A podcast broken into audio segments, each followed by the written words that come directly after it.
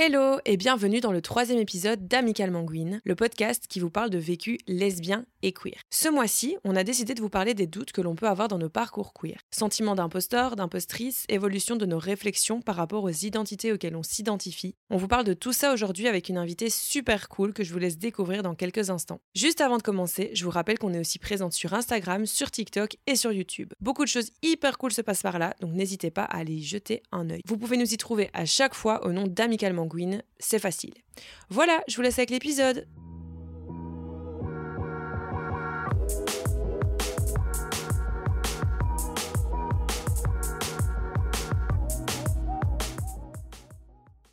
Pour ce troisième épisode, on reçoit Anne Gerdet, journaliste et baby podcasteuse comme moi. On s'est rencontrés assez récemment durant un parcours dans la ville de Bruxelles sur l'histoire lesbienne et LGBTQIA+. On s'est très vite rendu compte qu'on avait des projets communs et du coup, c'est ça qui nous a donné envie de faire un épisode ensemble. Anne, déjà, est-ce que tu vas bien? Je vais très bien, merci. Est-ce que tu veux nous parler un peu de ton projet, du coup euh? Bah oui, avec plaisir. En deux, trois mots, je suis en train de réaliser un podcast sur euh, l'histoire euh, LGBT en Belgique. J'interviewe des personnes âgées queer et puis aussi des historiens, des historiennes, etc. J'ai pas vraiment de date de sortie encore, mais c'est en train, de, en train de, de, se faire, c'est en train de, de se réaliser petit à petit. Trop cool. On a évidemment aussi Marie, ma copine, qui est communicante et animatrice et euh, qui est surtout mon bras droit dans l'aventure Amical Manguine. Comment est-ce que tu vas? Ben ça va très bien, merci. Euh, on a plein de nouvelles idées de projets pour l'année à venir et euh, j'ai vraiment hâte de voir ce que ça va donner. Trop d'accord. Donc ça va très bien. Et toi? Oui, moi ça va.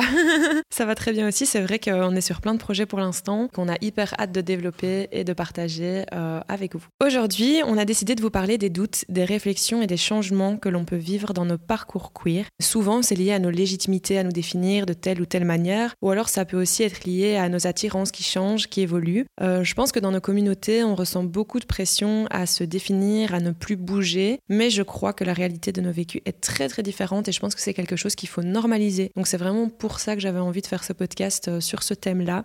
Alors la première question justement que je voulais vous poser, je voulais vous demander un petit peu de redéfinir euh, peut-être euh, votre parcours en termes d'orientation sexuelle et ou romantique et peut-être dire comment vous définissez aujourd'hui, si vous avez une définition d'ailleurs ou pas. Anne tu veux, tu veux commencer? Euh, Oui. Ben, moi, en fait, quand j'étais enfant, je me rendais pas encore bien compte de ce que c'était euh, être lesbienne. J'avais pas d'image mentale, j'avais pas de. C'était pas un concept tu vois. Mhm, je comprends. Mais par contre, quand j'ai commencé à avoir des désirs, c'était euh, vers des, images de femmes, vers des femmes et des hommes aussi. Je suis bisexuelle, donc euh, comme j'ai l'attirance pour les deux, c'est un truc euh, bah, qui, oui, a lancé énormément de doutes. Vers mes 12-13 ans, ouais, j'ai eu mon premier bisou avec une fille que j'ai oublié pendant, enfin que j'ai oublié, que j'ai refoulé en fait. Pendant, mis de côté? j'ai mis de côté pendant 2-3 ans, euh, un peu plus même. Quand c'est arrivé, j'étais hyper, euh, j'étais hyper contente, tu vois, genre j'étais toute euh, émoustillée. Et puis, et puis en fait, ouais, c'est un truc que j'ai refoulé à mort, quoi. Et puis j'ai eu un autre crush sur sur une amie vers mes 16, 15-16 ans, où là j'étais, j'ai eu une prise de conscience plus, où j'étais là, ok, bon en fait, je pense que je suis bi.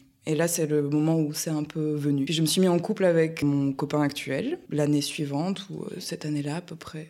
Je lui ai dit tout de suite que j'étais bi parce que voilà, j'avais envie d'être euh, honnête par rapport à ça. Mais comme j'étais dans une relation hétéro, même si euh, on en avait parlé au début de notre relation, c'est encore une fois quelque chose que j'ai un peu refoulé parce que je lui ai dit, mais après, c'est pas un truc qu'on en reparlait ensemble après, tu vois. Et donc, comme j'étais dans une relation hétéro, je me disais, bah, en fait, euh, bah, je suis hétéro. Encore une autre période de, de, refoulement, quoi. Bah et puis, euh, vers 6-7 ans dans notre relation, parce que là, ça fait 10 ans qu'on est ensemble, là, les, les, doutes, ils ont remonté. Et là, c'était, il y avait plus moyen de les, de les, de les faire taire, en fait. Et c'est encore une fois quelque chose qui m'a fort travaillé, où j'ai eu, j'ai eu une période où j'étais pas très bien, parce que, voilà, j'étais amoureuse de mon, de, de mon mec, mais d'un autre côté, bah, j'avais des désirs pour des, des, femmes que je pouvais pas vivre, et ça me frustrait énormément. J'avais l'impression de pas savoir qui j'étais, de me mentir à moi-même, de mentir mmh. à mon copain, de mentir à tout le monde. Et c'est quelque chose que là, du coup, j'ai dû en reparler avec lui, et... Euh, et être honnête avec moi-même juste et aussi en parler avec mes amis etc ça m'a beaucoup aidé parce que c'est aussi le moment où j'ai pu trouver un, groupe d'amis qui me correspondait vraiment. Chose que j'ai pas trop eu dans mon adolescence. J'ai eu euh, mhm. des, des, des, périodes d'harcèlement j'ai des, des, des, potes euh, un peu nuls qui sont pas vraiment des potes tu vois, ça, vois. et puis en fait j'ai trouvé vraiment mon safe space à l'unif euh, avec deux trois deux trois potes vraiment proches qui sont toujours mes amis maintenant mon cercle hyper proche et qui sont toutes billes en fait. J'ai vraiment mon gang de billes Euh, et ça, ça m'a vraiment aidé d'avoir mon gang de billes parce que là, du coup, je me sentais vue, je me sentais comprise et, euh, et, et normale, entre guillemets. Et là, j'en ai reparlé avec mon amoureux euh, et j'avais très envie d'ouvrir notre relation. Et donc, c'était il y a trois ans et ça s'est très bien passé. Ouais, ça m'a reconfirmé dans, ma, dans mon orientation. Ça m'a apporté plein de choses. Et là, maintenant, je suis hyper à l'aise avec ma. Trop bien. Voilà, ma relation et mon orientation. Mmh. Bah, Marie, nous, c'est vrai qu'on a déjà pas mal euh, expliqué euh, notre relation, mais je sais pas si tu veux refaire un tout petit parcours de. de oui, je peux, euh, faire rapidement. Vas-y. Bah donc j'ai fait mon coming in et mon coming out vers l'âge de 17 ans quoi. J'avais vraiment du mal avec les mots et je me disais même pas bi quoi, j'étais hétéro et ma relation avec Sacha était juste l'exception qui confirme la règle quoi. Et ça a été le cas pendant plusieurs mois et puis après je me suis dit bi et puis, euh, et puis finalement lesbienne. Oui, euh, c'est vrai qu'on a un, parcours qui est un petit peu similaire. Moi, au début, euh, ben, je ne savais pas du tout comment me, me nommer. Et puis, donc j'ai fait mon coming out quand j'avais, je pense, à peu près 14 ans. Puis après, je me suis dite bi pendant tout un temps. voilà, c'était, c'était, voilà, c'était ce qui me correspondait le mieux à ce moment-là. Et puis après, alors, ben, je pense que c'est quand même quelques bonnes années plus tard, que j'ai commencé un petit peu plus à me sentir à l'aise avec euh, le fait de me dire lesbienne. Mais c'est pas parce que je me sentais à l'aise de me dire lesbienne dans un sens que j'étais vraiment au fond vraiment à l'aise avec ça. Et donc euh, ça c'est ce dont on va un petit peu plus parler au fil du podcast. Ce que je voulais savoir, c'est un petit peu comment les doutes se sont manifestés chez vous après votre coming out. Parce que du coup, il y a des doutes avant le coming out où on se dit euh, est-ce que je suis ci, est-ce que je suis ça, et puis on finit par le dire aux autres. Mais du coup, après ce coming out-là, est-ce que vous avez eu des doutes de nouveau sur votre sexualité? Ou même plutôt sur votre légitimité à vous dire bi ou lesbienne et quels étaient un peu les éléments déclencheurs de ces doutes? Est-ce qu'il y a des choses autour de vous dans votre quotidien ou euh, dans des relations en particulier qui déclenchaient un mhm. petit peu ces doutes? Euh, Marie, si tu veux répondre. Euh, bah déjà, mon coming out, c'était pas avec des termes quoi. J'ai pas fait un coming out en disant hello tout le monde, je suis lesbienne ou hello tout le monde, je suis bi. Non, moi c'était hello tout le monde, je suis avec Sacha. Comme je l'ai dit tout à l'heure, j'avais beaucoup de mal avec les mots parce que euh, je savais qu'ils étaient connotés négativement dans l'entourage dans lequel j'évoluais. Et du coup, dans un premier temps, quand j'ai commencé à me définir, je me suis définie euh, comme bi parce que d'un côté, je me cherchais quand même, toujours, même si euh, quand j'analysais ce qui se passait en moi, c'était plutôt clair. Mais je pensais que c'était mieux vu parce que je pouvais encore être attirée par des hommes et collé à, l'hétéronormativité dans un sens quoi. Et c'est seulement, euh, j'ai pas mis longtemps à me dire lesbienne, mais euh, ouais peut-être un an et demi, deux ans plus tard. Anne, du coup, toi, euh, quels ont été tes doutes? En fait, j'ai pas pareil fait vraiment un coming out. Coucou tout le monde, euh, je suis bi. J'ai fait, on peut dire, un coming out euh, plus dans mon cercle vraiment très restreint. Euh, d'abord avec mon copain et puis après avec des amis. Et en fait, c'est quelque chose qui a tellement mûri en moi pendant tellement longtemps que une fois que c'était fait, ça m'a fait vraiment du bien d'être d'être vue en tant que telle. Maintenant, ça n'empêche que oui, des doutes, j'en ai eu et ça m'arrive encore d'en avoir. Mais je pense que c'est plus lié à ma situation vraiment perso qui est un peu particulière. Être en couple avec un homme pendant dix ans, euh, bah évidemment que ça te, ça te fait te poser des questions. Est-ce que si un jour c'était fini avec lui, est-ce que je me remettrais avec un homme? J'en suis pas sûre. Je pense pas en fait. Donc euh, oui, j'ai déjà eu des doutes. Est-ce que je suis lesbienne? Et j'en ai encore en fait. Des doutes. Est-ce que je suis hétéro? Euh, je t'avoue que depuis que j'ai fait mon coming out, ça ne, c'est, pas, c'est pas quelque chose qui est revenu. Parce que par rapport aux hommes, euh, j'ai beaucoup moins envie de socialiser avec eux. J'ai, pas tellement d'amis hommes. Euh, après, je, veux pas faire la grosse misandre. T'inquiète, y a pas beaucoup d'hommes qui Tu peux y aller. J'avoue. les hommes, c'est nul. non, je sais pas. J'ai pas, j'ai plus ce doute-là parce que j'ai eu des expériences aussi. un truc que j'aime pas trop, mais qu'en même temps, je suis très ancré là-dedans, c'est euh, il faut vivre un truc, il faut que ce soit acté pour pouvoir te, te définir comme tel, tu vois. Mm-hmm. Et euh, je pense que c'est aussi pour ça que j'avais besoin d'ouvrir ma relation. J'avais besoin de cette légitimité. Oui, je suis vraiment bi. Oui, j'ai vraiment envie de relationner aussi avec des femmes. J'ai envie d'être dans, dans, des endroits queer, avec mm-hmm. des personnes queer qui me ressemblent euh, et qui m'acceptent comme je suis. Honnêtement, euh, je me reconnais dans certaines choses que vous avez dit. C'est vrai que perso, j'ai douté de ma sexualité et le fait de douter de ma sexualité a fait que j'ai douté de ma légitimité mhm. parce que du coup moi ce qui s'est passé c'est que j'ai fait d'abord donc un coming out bi puis j'ai fait un coming out lesbien, enfin pas vraiment coming out, mais voilà, ça s'est fait tout seul. J'ai commencé à dire que j'étais lesbienne. Et en fait, quand j'ai commencé à dire que j'étais lesbienne, j'ai l'impression d'avoir eu une nouvelle pression en fait sur les épaules parce que j'avais l'impression que du coup, ok, maintenant je me dis lesbienne, donc il y a plein de cases que je dois cocher pour pouvoir me dire lesbienne. Ces cases, elles étaient euh, nombreuses. Et euh, l'un des trucs du coup qui a été le plus difficile pour moi, c'est le fait d'apprécier le regard des hommes, parce que pendant tout un temps, même si je me disais lesbienne et que je me sentais lesbienne, eh ben, parfois j'avais l'impression d'être attirée par des hommes et donc euh, j'avais l'impression d'apprécier leur regard sur moi, etc. C'est plus tard en comprenant le concept de la contrainte à l'hétérosexualité, donc le fait que finalement on est tellement on nous apprend tellement qu'on doit apprécier le regard de l'homme et qu'on doit euh, aimer les hommes et en être attiré, etc., que finalement c'est quelque chose qui rentre complètement dans notre tête et on peut avoir euh, comme du, du, placebo, quoi. Vous voyez ce que je veux dire? Et moi, ça a vraiment été mon cas euh, pendant, pendant longtemps. Euh, surtout que ben, j'avais vraiment très peu confiance en moi et un peu euh, n'importe quelle, quelle attention, je la prenais. Et le truc, c'est que du coup, ben, quand tu te dis lesbienne depuis un an, deux ans, trois ans, quatre ans, et qu'il y a un mec qui commence un peu à te draguer, que tu es là, ouh, bah, ça me fait super plaisir en fait qu'il me drague, tu te dis, mais en fait, ça va pas du tout. Mhm. Je suis une grosse menteuse, je suis pas lesbienne en fait, je suis bi et euh, c'est, je, je, suis censée le dire, mais en même temps, euh, en fait j'avais toujours ce truc où je me disais, euh, je pourrais avoir la réponse que si un jour je réessaye avec un homme. Vous voyez Et après, ben, ça m'est arrivé parce que du coup, on s'est séparés à un moment donné avec Marie. et à des moments, ben, j'ai réessayé avec des hommes et tout, et ça n'a jamais fonctionné, mais vraiment, mais jamais. C'est littéralement impossible, ça marche pas. Parce que t'as pas trouvé le bon. voilà. mais c'est un petit peu ce que je me disais finalement, parce que c'est beaucoup de choses que j'ai entendues, comme euh, probablement euh, vous aussi. Enfin, peut-être que toi, dans ton histoire, c'est un peu différent, Anne. Mais, mais c'est un truc que j'ai entendu aussi de mon entourage euh, et qui était dur à entendre. C'est l'image des lesbiennes et des bi de, de, mes parents. Après, mmh. ils, ont, ils ont pas mal évolué. Mhm. J'espère qu'ils écouteront pas ce podcast.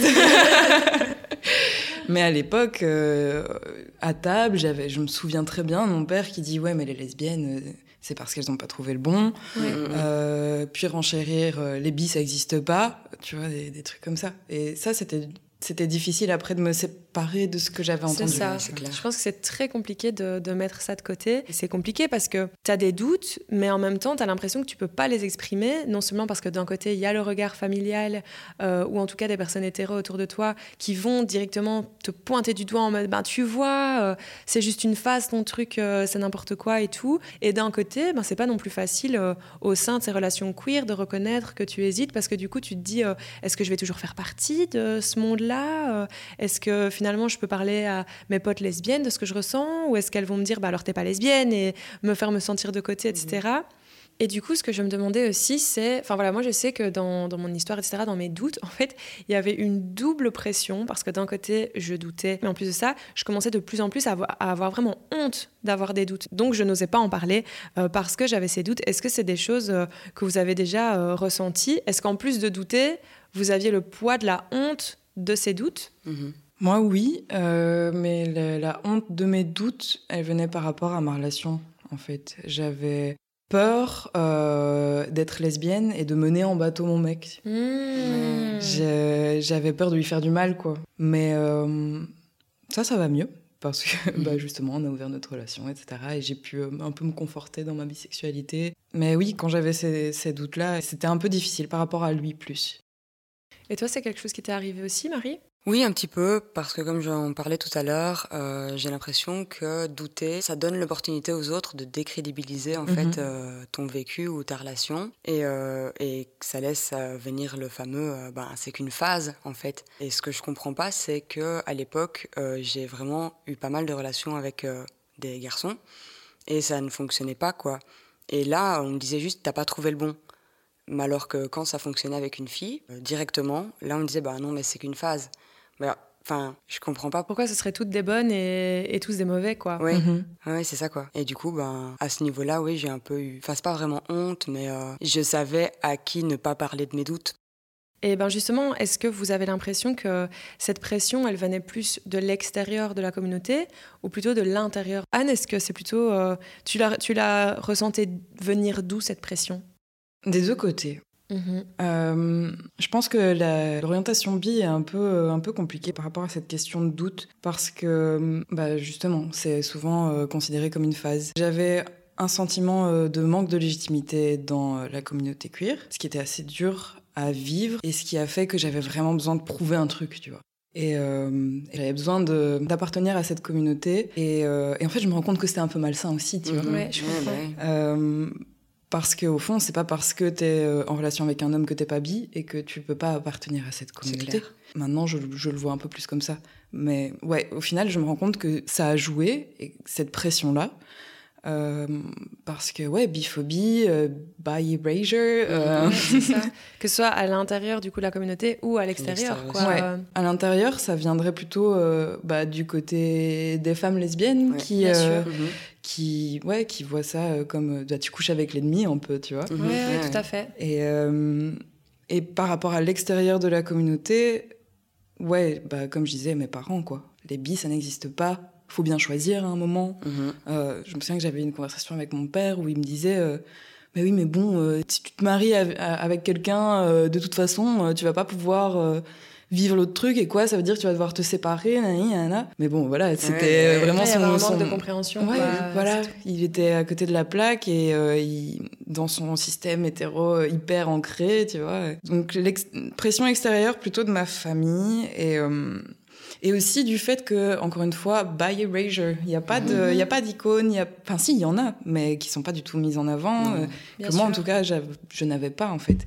Euh, bi, ça restait un concept assez flou pour moi parce que j'en connaissais pas. J'avais l'impression que c'était hyper marginal en fait, que mhm. tu avais plein de, lesbiennes, plein de gays, mais qu'il y avait très peu de bi. Et puis euh, tout ce concept de phase aussi, que ça revenait souvent, les personnes qui, que j'ai rencontrées qui, qui, qui se sont dit bi à un moment, elles se disaient bien un moment, elles restaient pas bi. C'est ça. Et donc, euh, ouais. des deux côtés, en fait, cette pression. Et toi, Marie, du coup, est-ce que tu as eu plus l'impression de ressentir cette pression euh, à l'intérieur de la communauté ou à l'extérieur? Dans, les, dans les deux Dans les hein? deux aussi, euh, mais pour la pression intérieure, l'unique représentation que j'avais, c'était L-Word, ancienne version. Il y avait plein de concepts, en fait, dans, dans L-Word qui m'ont fait me sentir pas légitime en tant que lesbienne. Tout ça parce que j'avais relationné avec des garçons avant. Donc euh, il y a le concept de lesbienne gold star en fait que j'ai appris là-dedans et qui à l'époque euh, m'a pas mal marqué. C'était vraiment euh, une lesbienne qui n'a jamais relationné avec un pénis en fait. c'est, Ouais, il y a beaucoup de ça effectivement. On dit avec les hommes mais en vrai genre tu sens très vite dans le concept de gold star que le problème c'est, plutôt le pénis quoi. ouais, de de, de vieilles quoi. Ouais. Pareil, dans la pression euh, intérieure de la communauté, c'était aussi beaucoup euh, via L-Word. Ce genre de questions, ça a déteint un petit peu parfois euh, au sein même de la communauté. Et ça m'est vraiment arrivé d'avoir des discussions avec, avec des amis qui étaient là en mode Berk les hommes dégueux, ou, ou, encore Berk les pénis dégueux, dégueux, dégueux. Mhm. Et en fait, le truc, c'est que moi, ben, je trouvais pas les hommes dégueux. je trouvais pas les pénis dégueux.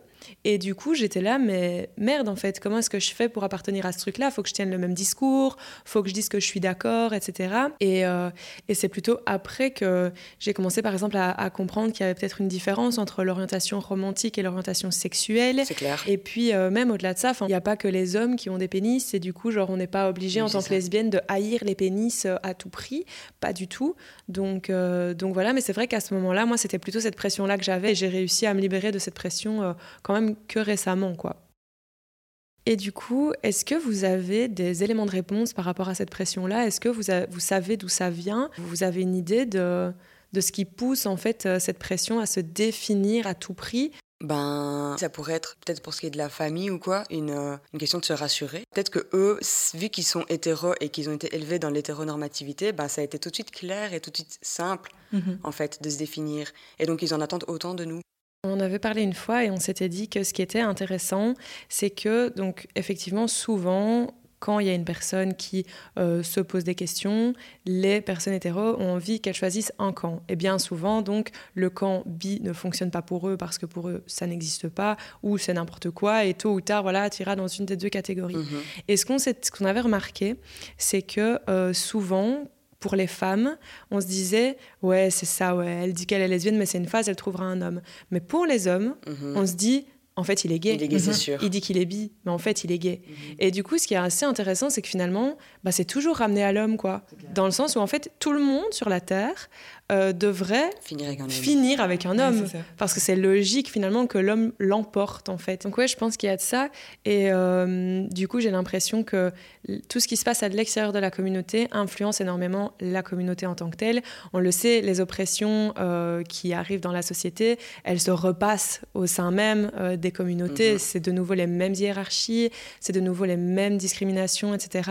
Et donc ouais, je pense que c'est euh, l'hétéronormativité qui fait qu'on veut remettre les gens quand même dans des cases et tout. Pour eux, c'est important parce que c'est difficilement concevable qu'on sache pas où on en est parce que comme tu disais, eux, bah, c'était très facile. Voilà, euh, coucou, je suis né hétéro et je, je suis hétéro et basta. Euh, et je pense que du coup, oui, ça, ça repousse les personnes à l'intérieur de la communauté à vouloir que les gens euh, se, se définissent. Toi, Anne, tu as des éléments de réponse par rapport à ça, des choses que tu as remarquées euh, Non, je vous rejoins sur ce que vous avez dit. Je pense que c'est vraiment une façon de se rassurer parce que ça fait peur de se dire ok peut-être que je suis pas hétéro. Et, et- Mhm. et je pense qu'il y a plein de gens qui n'osent même pas avoir cette, ce questionnement. Ouais, ouais. Donc ouais, je pense que ça vient de là. C'est, ça fait peur en fait. L'inconnu fait peur. Mhm. Ouais, tout à fait. Mais Je pense qu'il y a plein de personnes aussi euh, qui se disent si j'ai ces questions, bah, c'est que d'office je suis pas hétéro quoi. Et donc euh, je vais pas les avoir. Parce que je suis hétéro. Je, je pense que ça tient aussi aux relations euh, exclusives et le fait qu'il y a plein de gens qui veulent savoir avec qui leur partenaire peut relationner ou non pour savoir euh, comment euh, agir, avec qui les laisser être, avec qui ne pas les laisser être, etc. méfier. Je pense qu'il y a beaucoup de contrôle Oui. de l'autre aussi qui joue dans, dans ce truc-là. Donc ouais, voilà. Bon, c'est très brouillon, hein, on donne Mais un je petit peux peu... rajouter euh, aussi un peu un truc. Euh, en fait, je pense que ça vient juste de l'hétéronormativité, de l'hétéropatriarcat, de l'image qu'on a de comment on doit relationner et comment on doit vivre notre vie. Le, le- le modèle, euh, c'est tu, tu trouves quelqu'un, tu te maries, tu fais des enfants, t'habites avec cette personne toute ta vie jusqu'à ta mort. Et, euh, et ça, en fait, le, le concept de doute, il n'y a pas ça là-dedans. Il n'y a, pas du tout. C'est vrai. Mhm. Et, et ça, ça, ça chamboule tout, en fait. Ça chamboule tout. Et quand tu rentres dans une autre dynamique, tu te défais un peu de ce modèle-là et que tu te rends compte de toutes les possibilités qu'il y a et que rien n'est figé, rien n'est pour toujours, euh, que tout est fluide, en fait. Ouais, Et- Peut-être que ces personnes-là se sentent menacées finalement. En fait, euh, ouais, c'est ça.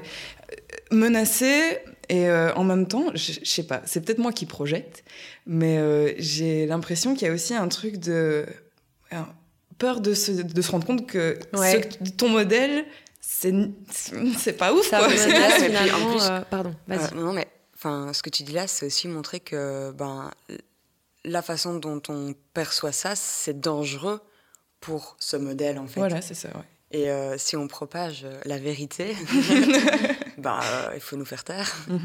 Euh, bon, de toute façon, on le sait, on n'est pas sociologue, on n'est pas en train de dire la vérité est vraie, mais en tout cas, voilà, je trouvais ça intéressant de, de donner un peu des, des éléments de réponse par rapport à ce que nous on a vu, voilà, de dire un petit peu ce qui nous passait par la tête par rapport à ça. Maintenant, ce que je voulais savoir, c'est, voilà, est-ce que vous doutez toujours aujourd'hui? Bah non, moi, aujourd'hui, plus de doute. Euh, je suis même plutôt fière. En fait, euh, j'avais peur des termes au début et aujourd'hui, euh, je les revendique, quoi, fièrement. Donc, euh, non, à ce niveau-là, euh, Tu veux dire que par rapport à tes doutes au départ, qui étaient plutôt sur les termes à Mhm. utiliser, bah, aujourd'hui, vraiment, tu es super à l'aise avec ça, quoi. tout à fait. oui. Ok, trop cool.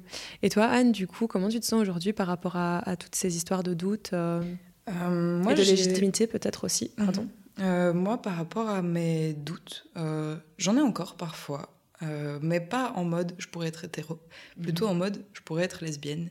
Parce que quand je me projette dans le futur et que je me dis ok, si jamais c'est fini avec lui, euh, je pense pas que je serais capable de relationner Mhm. encore avec un autre homme. Et c'est de là en fait qui vient un peu mon doute. Mais en soi, c'est un doute qui me stresse pas et dont j'ai pas honte ou quoi que Mhm. ce soit parce que, bah, comme on dit, c'est fluide la sexualité. Et si j'ai envie de me définir comme lesbienne dans le futur, bah, c'est pas un problème, je me définirai comme lesbienne dans le futur.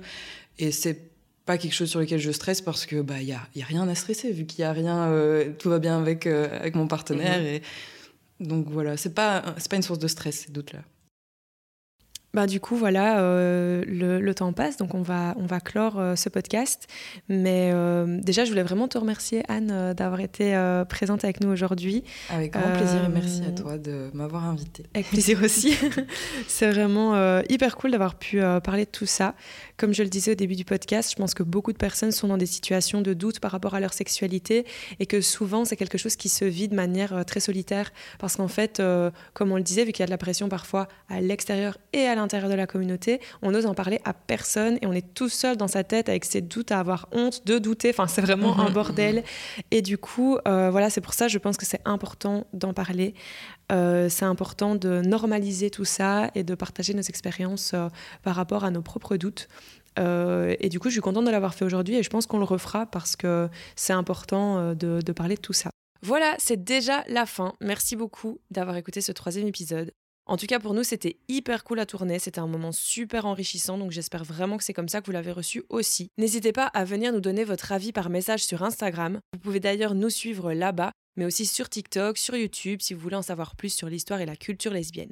À très vite sur Radio Vacarme, Spotify ou peu importe de quelle plateforme vous nous écoutez. On se retrouve bientôt avec de nouveaux et nouvelles invités. Bisous!